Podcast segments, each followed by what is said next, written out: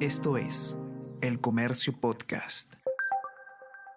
Hola a todos, ¿qué tal? ¿Cómo están? Espero que estén comenzando su semana de manera excelente. Yo soy Ariana Lira y hoy tenemos que hablar sobre eh, la nueva fiscal suprema Delia Espinosa. La señora Espinosa fue nombrada la semana pasada, el día martes de la semana pasada, en este cargo y la noticia ha sido una sorpresa para el Ministerio Público y eh, existen algunos cuestionamientos, algunas dudas sobre cómo llega a eh, este cargo la señora Delia Espinosa. Vamos a hablar sobre todo esto y más a continuación.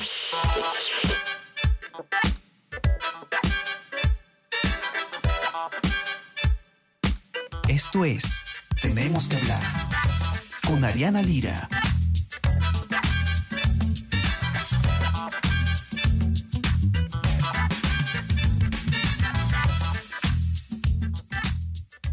Para entender el por qué eh, resulta eh, cuestionable o en todo caso eh, genera dudas la designación de Delia Espinosa como fiscal suprema, hay que entender un poco cómo funciona el procedimiento para, para, para designar precisamente estos puestos.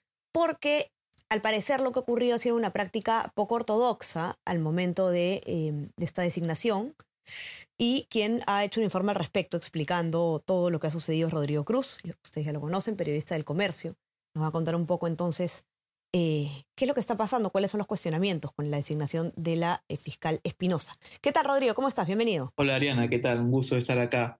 Sí, efectivamente, esta designación es bien particular porque, en primer lugar, ha cogido sorpresa a todo el Ministerio Público, bueno, a la gran mayoría del Ministerio Público. ¿Por qué? Porque eh, prácticamente el martes de la semana pasada se enteró el fiscal de la Nación interino, que era Pablo Sánchez, eh, que contaba con una nueva fiscal suprema en la fiscalía, ¿no? que es la señora Adela Espinosa, quien había quedado como candidata en reserva en el último concurso público que hubo para nombrar fiscales supremos. ¿no? Eh, para tener este caso hay que, hay que fijarnos bien en la cronología. Por ejemplo, el primero de junio fue designada Patricia Benavides, quien hoy es la fiscal de la Nación, y Juan Carlos Villena, también como fiscal supremo. Y Delia Espinosa quedó en el tercer lugar. ¿Y, qué pasó? Ella como quedó en el tercer lugar con otros siete colegas suyos en puestos sucesivos, eh, existe la figura de candidatos en reserva.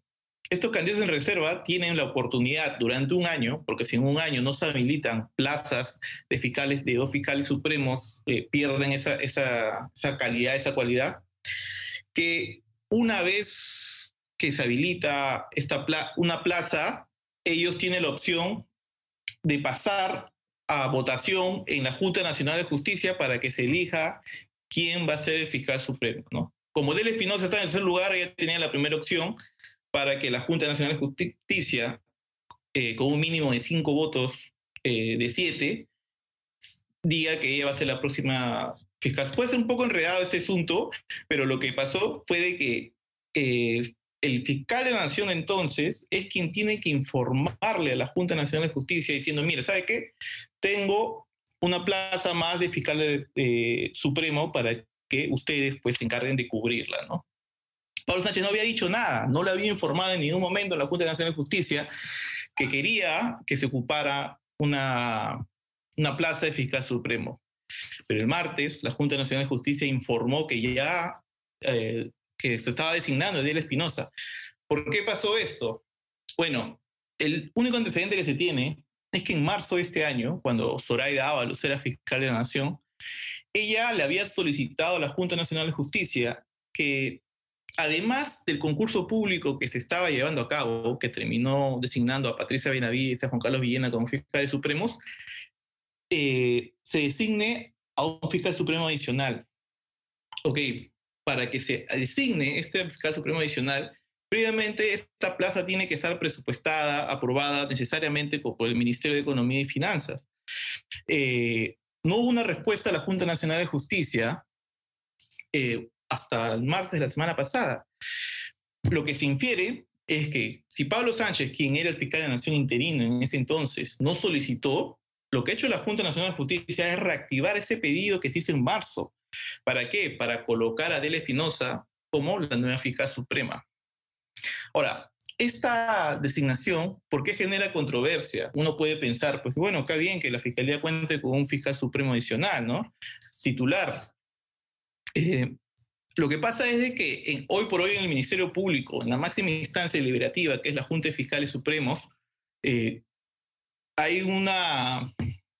Hay dos facciones, hay dos bandos claramente establecidos. Por un lado está Pablo Sánchez Velarde, eh, y junto con Patricia Benavides Vargas, y por otro estaba Soraya Ábalos, nada más, porque Juan Carlos Viena aún no se sabe, no se define en qué lado está. Pero Delia Espinosa es una fiscal que es muy cercana a Soraya Ábalos. Un claro ejemplo es que el 30 de diciembre del año pasado, Soraya Ábalos la designa en una, ah, la designa en una Fiscalía Suprema Provisional muy importante que ve los casos de corrupción de funcionarios, ¿no? la denuncia contra funcionarios públicos. Eh, y bueno, y además, pues que eh, es un secreto a voces en el Ministerio Público que ambas pues comparten una amistad. Escucha todos los podcasts que el Diario El Comercio trae para ti. Las cinco noticias del Perú y el mundo. Tenemos que hablar. Easy Byte. Primera llamada y jugamos como nunca. Escúchalos en la sección podcast del comercio.pe o a través de Spotify, Apple Podcasts y Google Podcast. Ahora, Rodrigo, eh, precisamente en relación a eso, em, tú estabas también hablando un poco de las facciones que existen en, la Junta eh, de, Fiscales. ¿Cuáles serían, digamos, los temas o el tema más importante que eh, podría inclinar la balanza hacia un lado u otro dentro de los fiscales supremos? Por ejemplo, una de las cosas que deciden los fiscales supremos es quién va a ir ¿Quién va a ser el representante del Ministerio Público en el Jurado Nacional de Elecciones? Estamos en un año electoral. Eh, ellos tienen que decidir quién de ellos, o sea, ahora ya que son cinco, van a ser cinco, falta que juramente nomás de Espinosa, va a ir a la al Jurado Nacional de Elecciones. Ellos también eh, pueden, la Junta de Fiscales Supremos ve, remite los casos de destitución eh, por inconductas a fiscales, los envía a la Junta Nacional de Justicia. ¿no? Son temas, eh, también ven el tema de presupuesto, pero sobre todo están estos dos puntos. ¿no? Eh, y eso hace también eh, complejo si es que tenemos pues a estas, estas dos, estos dos bandos rivalizados, ¿no? La fiscal de la Nación, Patricia Benavides, ha hecho una serie, unos múltiples cambios en fiscalías estratégicas. Acaba de separar al jefe de la Fiscalía Anticorrupción, el fiscal Omar Tello, quien a su vez era una persona de, mucha confianza, el señor Ábalos. De hecho, Ábalos lo coloca en esa fiscalía como en junio del 2019, si no me equivoco.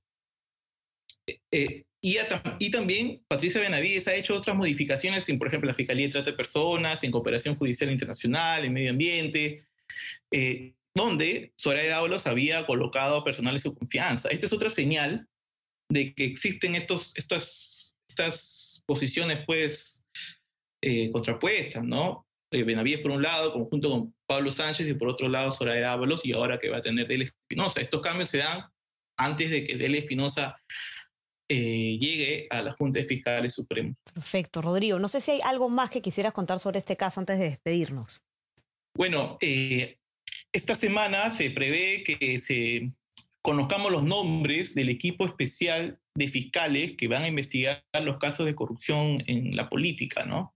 Esto es importante porque eh, estos, este grupo de fiscales va, eh, por lo que hoy día también salió una resolución extraordinaria en el peruano, que este grupo de fiscales pues, va a juntar investigaciones pues que donde hay un problema de competencias entre la Fiscalía de Corrupción y lavado de activos. En otras palabras, es casi 100% seguro, o 99% seguro, perdón, que esta, este grupo va a llevar las investigaciones relacionadas al gobierno de los funcionarios que no son aforados.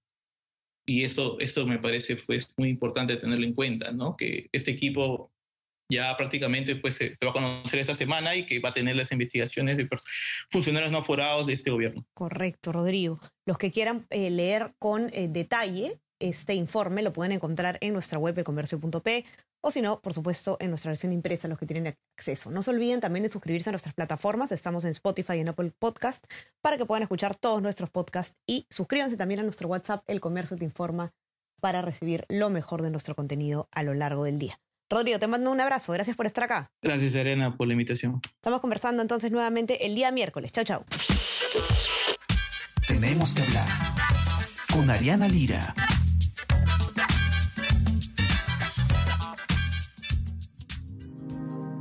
El Comercio Podcast.